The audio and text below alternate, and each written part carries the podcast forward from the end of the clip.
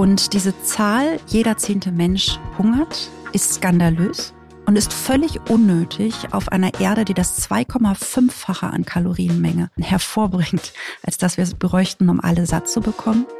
Aber jeder zehnte Mensch, das kriegen wir hin. Jeden Zehnten nehmen wir mit. Und ich gebe die Hoffnung nicht auf, dass wir da 2030 sind.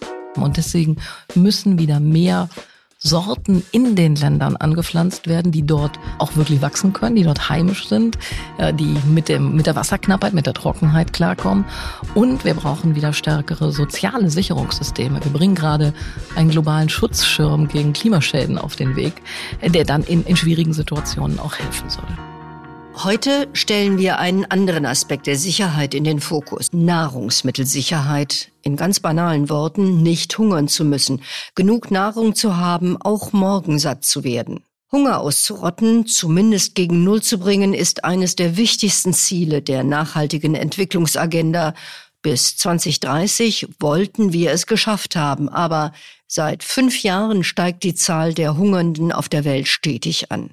Und dann kam der Angriffskrieg Russlands gegen die Ukraine und die Situation wurde noch einmal bedrohlicher. Zum einen in der Ukraine selbst, aber auch in den Ländern des sogenannten globalen Südens. Hungerkrise durch den Krieg in der Ukraine, was dagegen getan werden muss, was Deutschland mit seiner staatlichen und zivilen Entwicklungszusammenarbeit dagegen tun kann, das werden wir jetzt diskutieren, nicht nur mit Svenja Schulze, sondern auch mit unserem Studiogast, Dr. Dagmar Brün. Präsidentin der evangelischen Hilfswerke Brot für die Welt und Diakonie Katastrophenhilfe. Schön, dass Sie hierher ins Studio gekommen sind. Ich freue mich auch. Beide sind unterwegs im Kampf gegen den Hunger in dieser Welt und für, für die Veränderung von Strukturen, die ihn festschreiben. Lassen Sie uns mit der Situation in der Ukraine beginnen, Frau Ministerin. Wie hat der russische Angriffskrieg die Entwicklungszusammenarbeit mit der Ukraine verändert? Ja, dieser Krieg hat schreckliche Folgen für die Menschen in der Ukraine. Ähm, es geht jetzt erstmal um ganz grundlegende Dinge. Wir versuchen für die vielen Menschen, die ja innerhalb der Ukraine geflohen sind, ein Dach über dem Kopf zu organisieren, Wasser, Stromversorgung. Äh, wir haben äh, geholfen, dass erstmal die Kommunen in die Lage versetzt werden, den Schutt wegzuräumen, wieder Menschen überhaupt äh, ein Leben dort zu ermöglichen. Und das ist, hat wirklich alles komplett verändert in unserer Zusammenarbeit. Wir haben ja eine große Wahrnehmung hier in Deutschland. Wir haben sehr viele Geflüchtete aufgenommen. Was uns nicht so ganz klar ist, was machen wir Deutschen? Wie unterstützen wir eigentlich die Menschen in der Ukraine? Naja, die meisten Menschen sind ja in der Ukraine geblieben und leben jetzt in einem Krieg, in einer ganz furchtbaren ähm, Situation. Und da helfen wir ganz unmittelbar vor Ort. Also einmal mit Katastrophenschutzausrüstung zum Beispiel. Wir, wir helfen Infrastruktur äh, wieder aufzubauen. Wir helfen Wohnraum aufzubauen. Wir helfen den Unternehmen, die da sind, die im Moment ja auch in einer schwierigen Situation sind und wo wir ja wollen, dass die auch nach dem Krieg noch da sind, helfen also da äh, zum Beispiel mit Krediten. Wir helfen, kommunale Partnerschaften voranzubringen, weil das eine sehr unmittelbare Hilfe ist, die deutsche Kommunen ihren Partnerkommunen dann in der Ukraine leisten. Und wir helfen auch mit den vielen Traumata umzugehen. Diese ganzen Menschen in der Ukraine erleben ja schreckliches Leid. Das zu verarbeiten, da braucht es auch Hilfe und Unterstützung und das ist auch etwas, wo wir helfen können. Ich denke mir, wir, wir gehen gleich da noch mal ein bisschen näher drauf ein, aber jetzt zunächst mal, Frau Brün, ähm, Sie arbeiten ja mit lokalen Partnern. Sind die eigentlich noch da?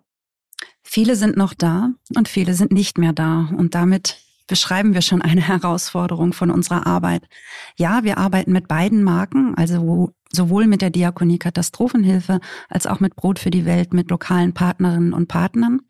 Und wenn ich jetzt mit der Arbeit in der Ukraine anfange, um Ihnen das zu verdeutlichen, die Diakonie Katastrophenhilfe schafft die humanitäre Hilfe jetzt. Die schaut, was kann mit Partnern, mit zivilgesellschaftlichen Partnern umgesetzt werden. Und da drehen wir im gewissen Sinne das große Rad. Also dann sprechen wir von Konvois zum Beispiel mit Lebensmitteln, die wir an den Rand der Ostukraine jetzt bringen und die dann drumherum und hinein weiter verteilt werden. Oder wir sprechen jetzt von der Winterhilfe Denn der Winter steht vor der Tür. Das steht in dieser Region noch schneller vor der Tür. Das heißt, es geht darum, Häuser sicherer zu machen, Schulen mit Schlafsäcken auszurichten. Also alles das, was man tun kann, um wirklich die humanitäre Katastrophe ich will nicht sagen abzuwenden, weil im Kriegsfall kann man keine humanitäre Katastrophe abwenden, aber zumindestens in diesen Punkten einfach Erleichterung schaffen.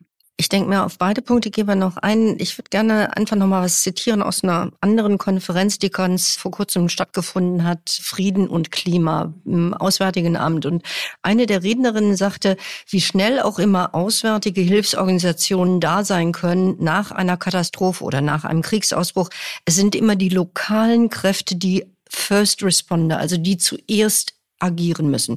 Und sie sagte, diese Expertin sagte, wir müssen die lokale Resilienz stärken. Wie macht man das? Also Sie waren schon seit 20 Jahren vom Ministerium in Kooperation unterwegs. War da Resilienzarbeit schon ein Thema? Ja, das ist ein ganz starkes Thema, weil wir versuchen, die Ukraine darin zu unterstützen, kommunale Strukturen zu schaffen. Aus der Vergangenheit war das eher ein sehr zentral organisierter Staat. Das ist, die Ukraine ist aber ein großes Land. Sie braucht auch starke Kommunen.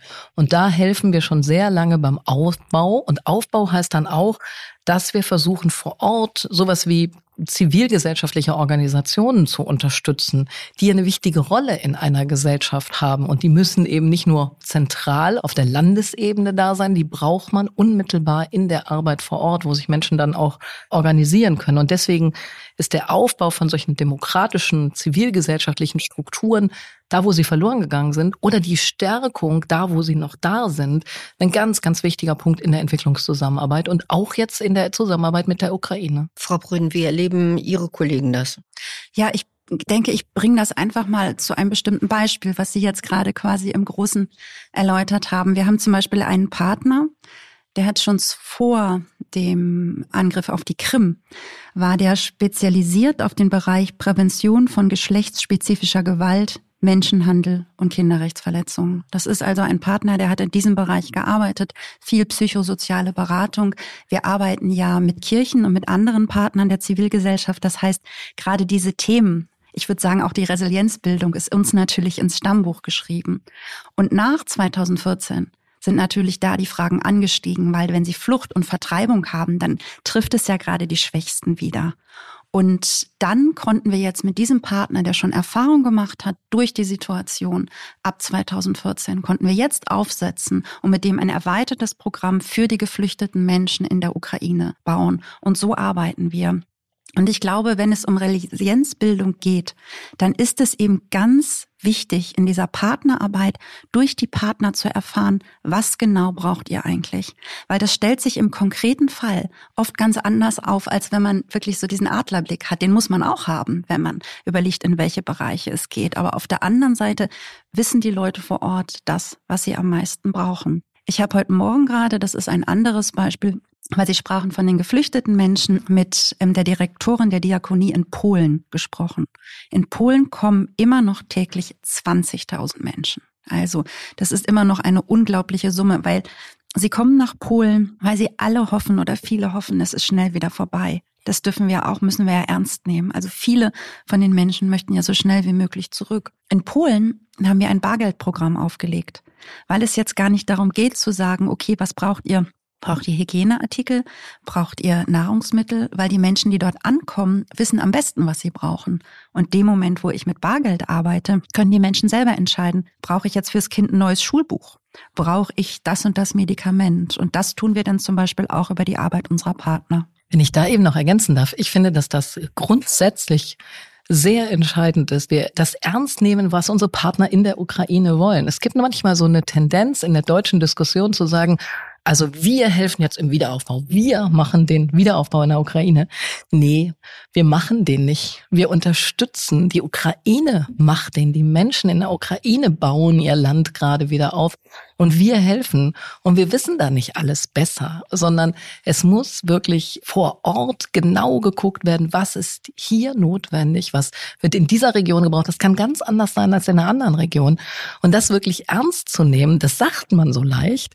Aber das Erleben in den Diskussionen ist, dass dann gesagt wird, ja, aber jetzt machen wir das und das und das. Und wir sind dann, also auch vom Ministerium aus diejenigen, die immer sagen, Vorsicht, das ist eine super Idee, aber lass uns das mal erst mit den Partnern vor Ort diskutieren. Ist das wirklich das, was da jetzt gerade gebraucht wird? Ja. ja. Das, das schöne Wort von, von der Augenhöhe von der Augenhöhe, aber dann auch wirklich, wirklich diskutieren, weil es ist ja auch beides legitim. Ne? Es geht ja auch darum, wirklich zusammen dann auch auszuhandeln und dann zu sagen, das sehe ich jetzt aber so, aus ganz bestimmten Gründen, auch politischen Gründen, das sehe ich jetzt aber anders. Also Augenhöhe heißt eben genau dieses, heißt genau auszuhandeln, was, was ist jetzt dran und dort auch verschiedene Perspektiven und manchmal auch verschiedene Interessen zusammenzubringen.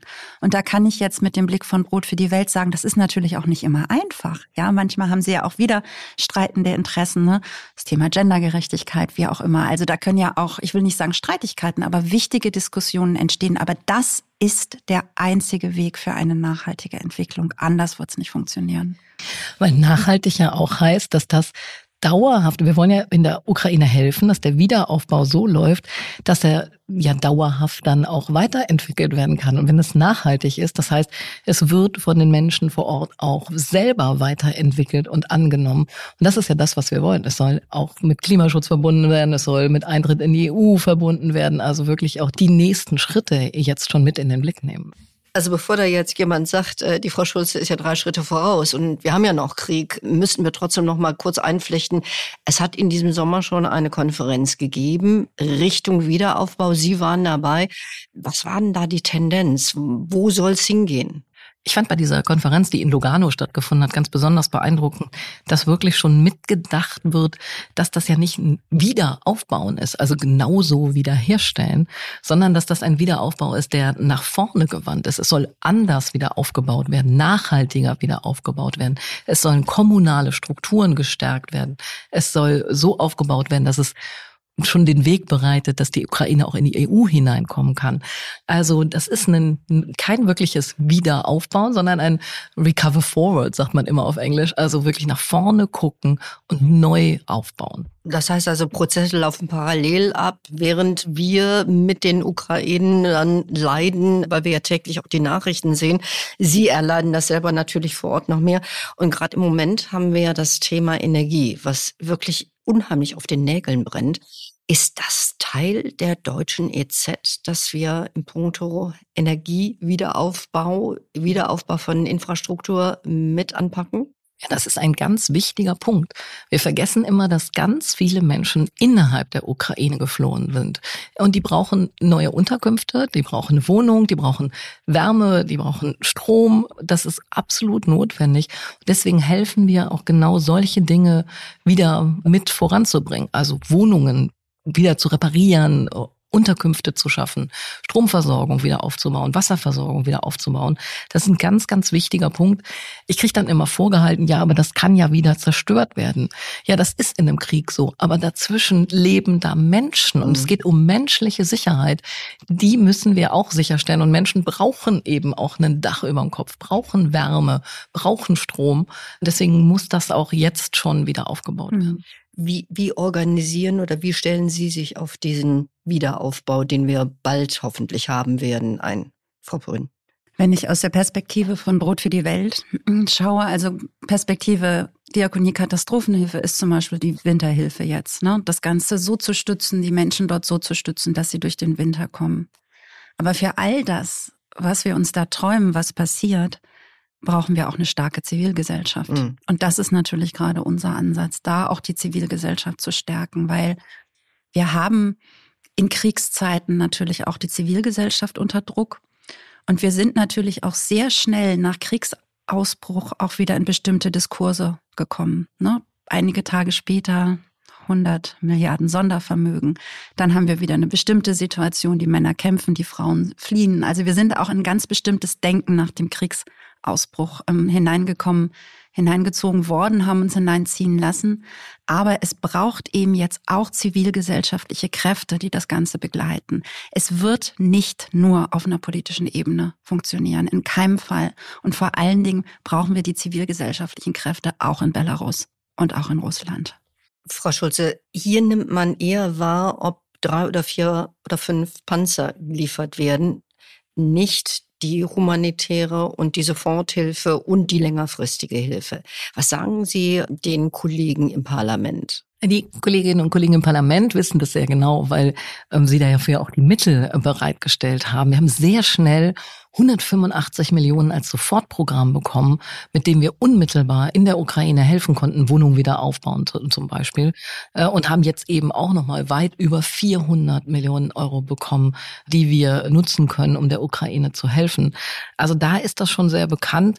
Ich würde mir wünschen, dass darüber noch mehr auch äh, gesprochen wird, weil da passiert so viel. So viele Kommunen sind zum Beispiel auch aktiv, helfen, äh, kommunale Strukturen wieder aufzubauen. Da passiert sehr, sehr viel Engagement. Das sind sehr viele Menschen unterwegs. Und es ist etwas, was absolut notwendig ist. Äh, als ich in der Ukraine war, die Rückmeldung, die, diese Wahrnehmung vor Ort, die Deutschen sind diejenigen, die ganz konkret helfen. Ein Bürgermeister hat mir berichtet, wie begeistert er war von einem Licht Mast. Wir haben einen mobilen Lichtmast geliefert. Also das ist so ein, so ein Ding, das kann man ziehen auf Rädern und dann kann man mit einem Generator da, wo es notwendig ist, Licht schaffen. Das hat ihm so geholfen, da den Schutt wegzuschaffen, auch abends noch arbeiten zu können, dass er äh, gesagt hat, er hat ein emotionales Verhältnis zu einem Lichtmast entwickelt. Aber er verbindet das eben ganz stark mit uns, mit den Deutschen, die mhm. nicht reden äh, und große Sprüche schwingen, sondern ganz konkret was tun, was den Menschen vor Ort da hilft. Ich glaube, dass das wirklich wichtig ist.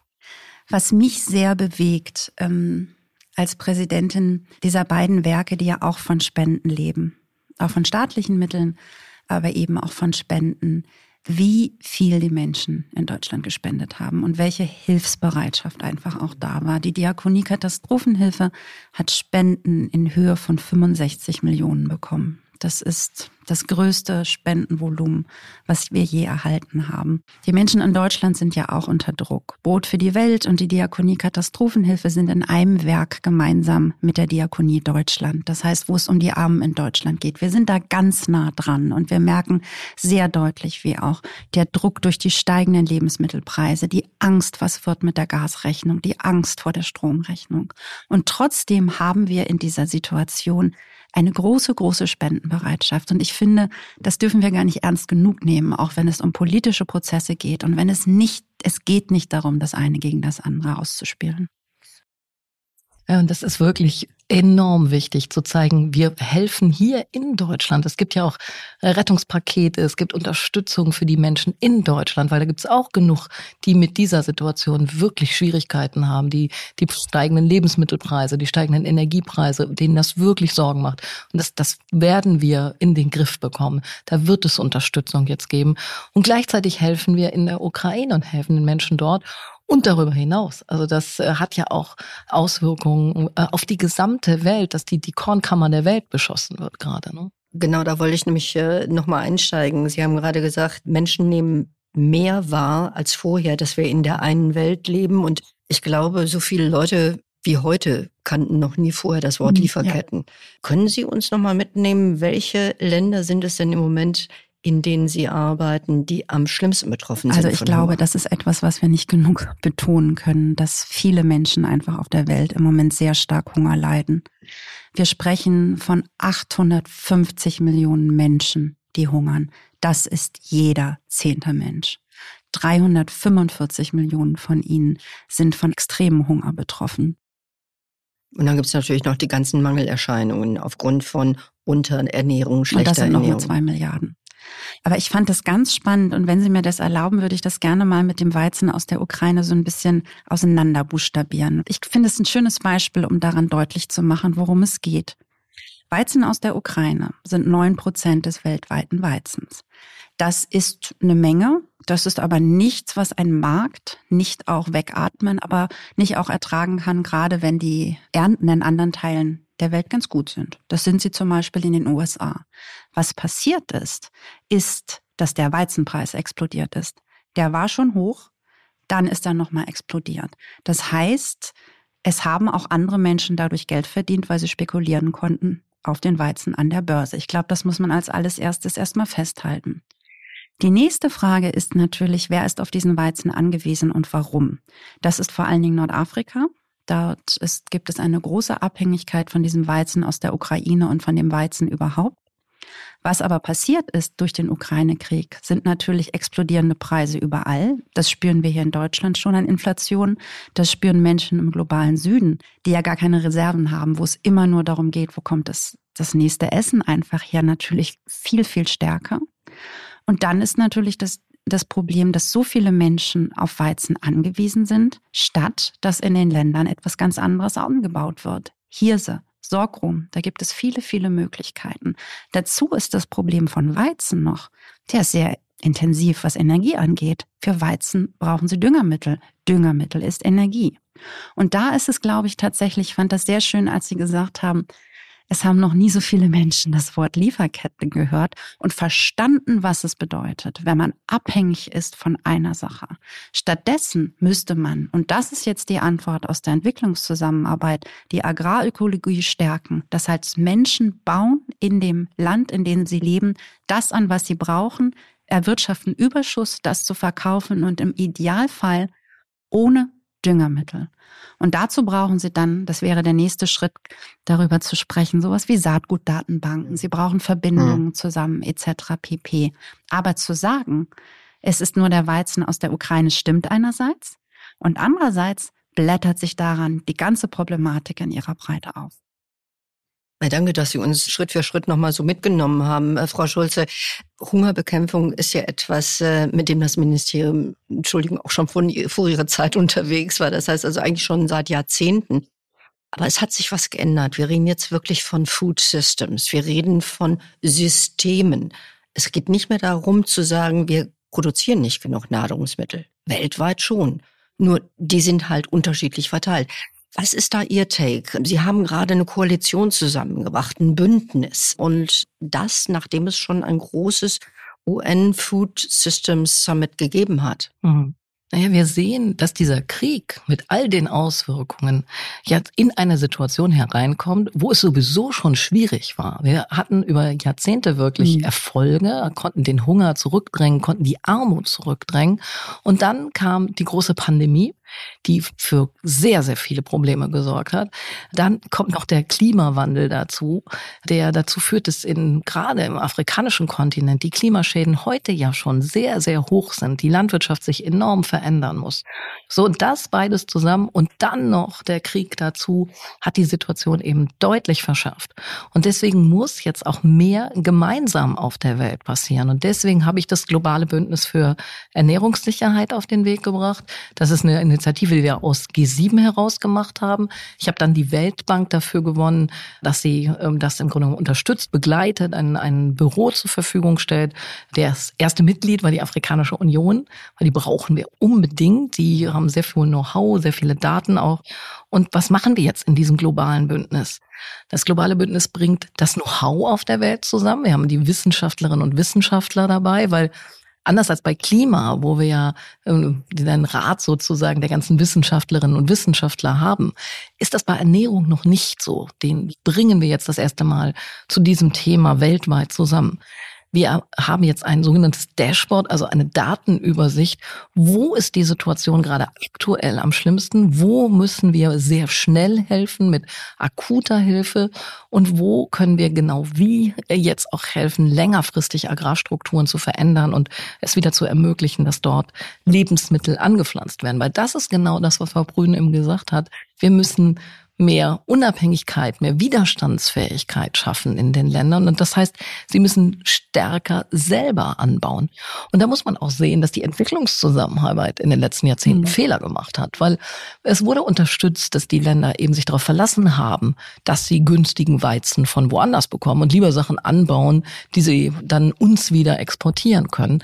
Jetzt sieht man, was diese Abhängigkeiten für Folgen haben. Und deswegen müssen wieder mehr Sorten in den Ländern angepflanzt werden, die dort auch wirklich wachsen können, die dort heimisch sind, äh, die mit dem, mit der Wasserknappheit, mit der Trockenheit klarkommen. Wir bringen gerade einen globalen Schutzschirm gegen Klimaschäden auf den Weg, der dann in, in schwierigen Situationen auch helfen soll. Es ist vergleichsweise einfach, eine Summe X an Nahrungsmitteln in ein Land reinzubringen, vergleichsweise zu einem kompletten Umstricken eines Systems, was aus Balance gekommen ist. Das heißt also, Frau Ministerin hatte gerade das schöne Wort langfristig in den Mund genommen und was versteckt sich hinter so einem langfristigen und wie offen sind auch die Partner dafür, die ja nun gesagt haben, das haben wir jetzt ein paar Jahre, Jahrzehnte gemacht, das hat ja ganz gut geklappt und jetzt sollen wir auf einmal alles Ich berichte machen. einfach mal wieder von unserer Partnerarbeit, weil ich glaube, das bringt nochmal wieder ganz Gutes zusammen.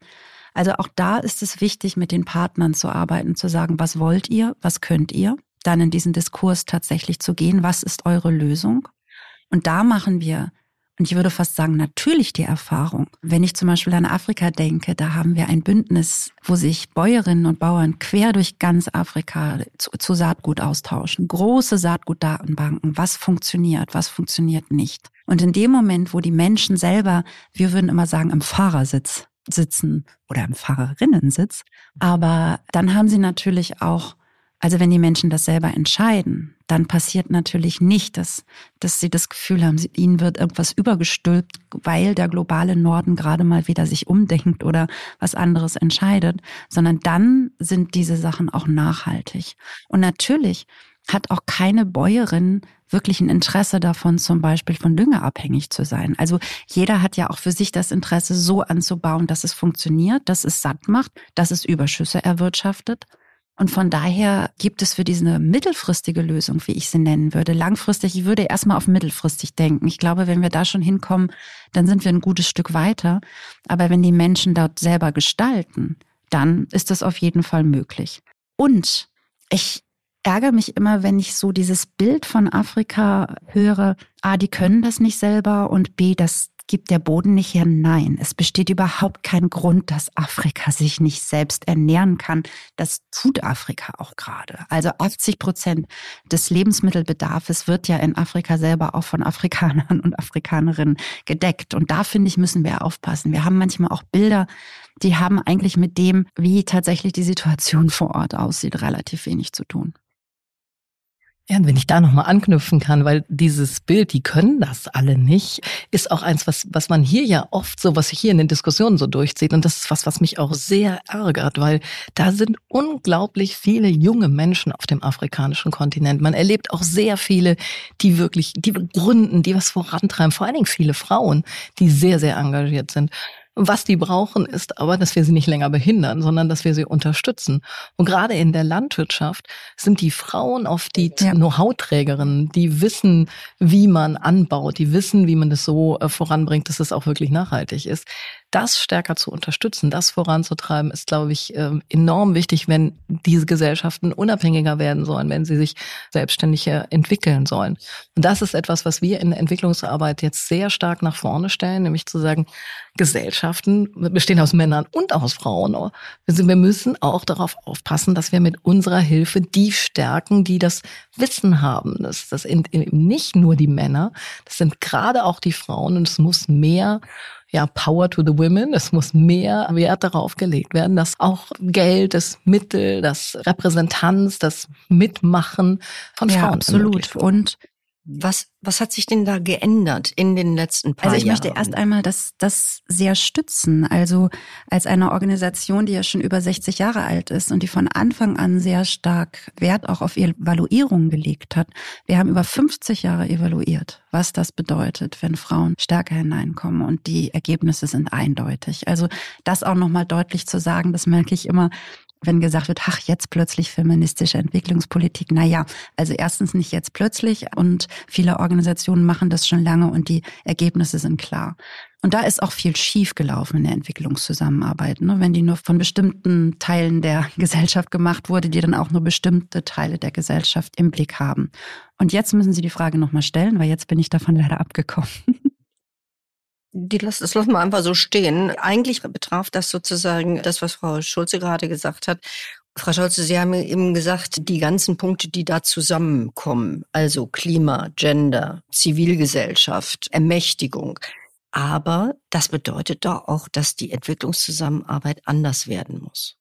Ja, die Entwicklungszusammenarbeit muss genauso weiter lernen. Das ist nicht nur eine Entwicklung für unsere Partnerländer, es ist auch eine Entwicklung für uns. Wir müssen lernen, miteinander so zu arbeiten, wie wir das eben hier gesagt haben. Also einander zuzuhören, auf die Bedarfe vor Ort äh, wirklich zu achten. aber auch deutlich zu machen, was ist unser Wertesystem? Warum machen wir das? Was verbinden wir auch mit dieser Zusammenarbeit? Was sind unsere Werte dabei? Da muss man wir wollen, dass Frauen gleichberechtigt beteiligt werden. Das passt nicht all unseren Partnern. Und dann muss man das miteinander diskutieren, Wege finden. Das wird in jedem Land ein bisschen anders sein, was da möglich ist. Aber das eben auch deutlich zu machen, dass das ist mir wichtig. Und wir müssen noch viel stärker in, in Systemen auch denken. Wenn so eine Landwirtin kein Land besitzen darf, und es ist oft in den afrikanischen Ländern so, und dann kommt eine Klimakatastrophe die Dürre vernichtet die Ernte. Dann kriegt sie keinen Kredit von der Bank, weil ihr das Land ja nicht gehört. Dann ein soziales Sicherungssystem zu haben, ist enorm wichtig. Und das ist das, was wir jetzt äh, mit Blick auf die nächste Klimakop von Deutschland heraus mit den vulnerabelsten Staaten, also mit den Staaten, die am stärksten vom Klimawandel betroffen sind, zusammen entwickelt haben, nämlich einen globalen Schutzschirm für diese Klimaschäden, wo wir sagen, das ist eine Möglichkeit, so eine Art Versicherung zu haben. Also die Landwirtin ist dann schon registriert, man weiß, wo ihr Land ist. Wenn eine Klimakatastrophe, wenn eine Dürre kommt, muss man nicht irgendwie nach Monaten mit Geld ankommen, dann ist die schon lange nicht mehr da, sondern schnell sofort Hilfe geben in so einer Art Versicherungssystem. Oder wie wir es im Moment schon in Peru machen, eine Versicherung für die Schulen. Ja. Wenn so ein Schulgebäude bei einem Erdbeben kaputt geht, nicht zwei Jahre lang das wieder aufbauen und gucken, wo kriegt man international die Hilfe her, sondern die Gebäude sind versichert. Und wenn die Schule kaputt geht, wird sie sehr schnell wieder aufgebaut, sodass die Kinder wieder in die Schule gehen können, sodass die Bildungskette nicht verloren geht. Und das haben wir gemeinsam entwickelt, dieses Modell. Das stellen wir jetzt auf der großen Klimakonferenz nochmal gemeinsam auch vor. Deutschland wird das erste Geld geben und wir sammeln jetzt dafür Mittel, die kommen, die müssen von den internationalen Geldgebern kommen, aber die kommen teilweise auch aus den Staaten selber, die was dazu beitragen. Also ich denke, wir könnten wirklich noch stundenlang weiterreden. Ob die Leute uns dann auch noch stundenlang zuhören wollen würden, ist eine andere Frage. Deshalb bringe ich noch mal ein letztes Zitat rein und dass Sie noch mal darauf reagieren. Antonio Guterres hat gute Redenschreiber und hat ähm, im Sommer eben halt in Anbetracht der Ukraine und den Folgen die jetzt ja sozusagen eine sowieso schon schwierige Situation verstärken, gesagt, wir müssen alles machen, um ein Hurricane of Hunger, also einen wirklich einen Wirbelsturm des Hungers zu vermeiden und dass das globale Nahrungsmittelsystem sich wirklich an die Wand fährt. Wir müssen alles tun. Was haben wir richtig gemacht, Frau Schulze, in 2030, wenn wir sagen, wir haben zumindest den Hunger nicht ganz wegbekommen. Aber wir sind von den 850 Millionen weit entfernt. Ja, wenn man von da aus 2030 aus guckt, muss man jetzt richtig durchstarten. Dieses Bündnis für globale Ernährungssicherheit koordiniert jetzt zwar über 100 Staaten und Organisationen, aber das ist noch nicht genug. Es braucht weitaus mehr Know-how, es braucht mehr Geld und es müssen wirklich noch mehr sich dort zusammenfinden.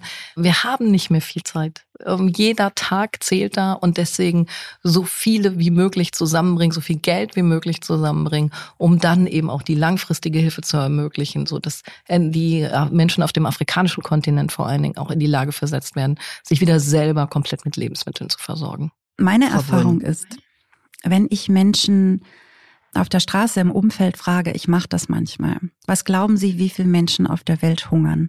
Dann sagen die wenigsten zehn Prozent die meisten sagen 40 oder 50 Prozent. Also die Wahrnehmung ist eine andere. Wenn es aber 40 oder 50 Prozent sind, dann entsteht, glaube ich, das Gefühl, dann brauche ich gar nicht erst anfangen. Also wie soll ich das denn oder wie sollen wir da vorangehen? Und diese Zahl, jeder zehnte Mensch hungert, ist skandalös und ist völlig unnötig auf einer Erde, die das 2,5-fache an Kalorienmenge hervorbringt, als dass wir es bräuchten, um alle satt zu bekommen. Aber jeder zehnte Mensch, das kriegen wir hin. Jeden Zehnten nehmen wir mit. Und ich gebe die Hoffnung nicht auf, dass wir da 2030 sind. Ich glaube, damit können wir die heutige Folge von Entwicklungssache beenden. Wunderbares Schlusswort. Also vielen lieben Dank, Frau Ministerin. Gerne. Und Frau Brunn. Dankeschön. Bis dahin, vielen lieben Dank, dass Sie da waren. Und danke, dass Sie zugehört haben.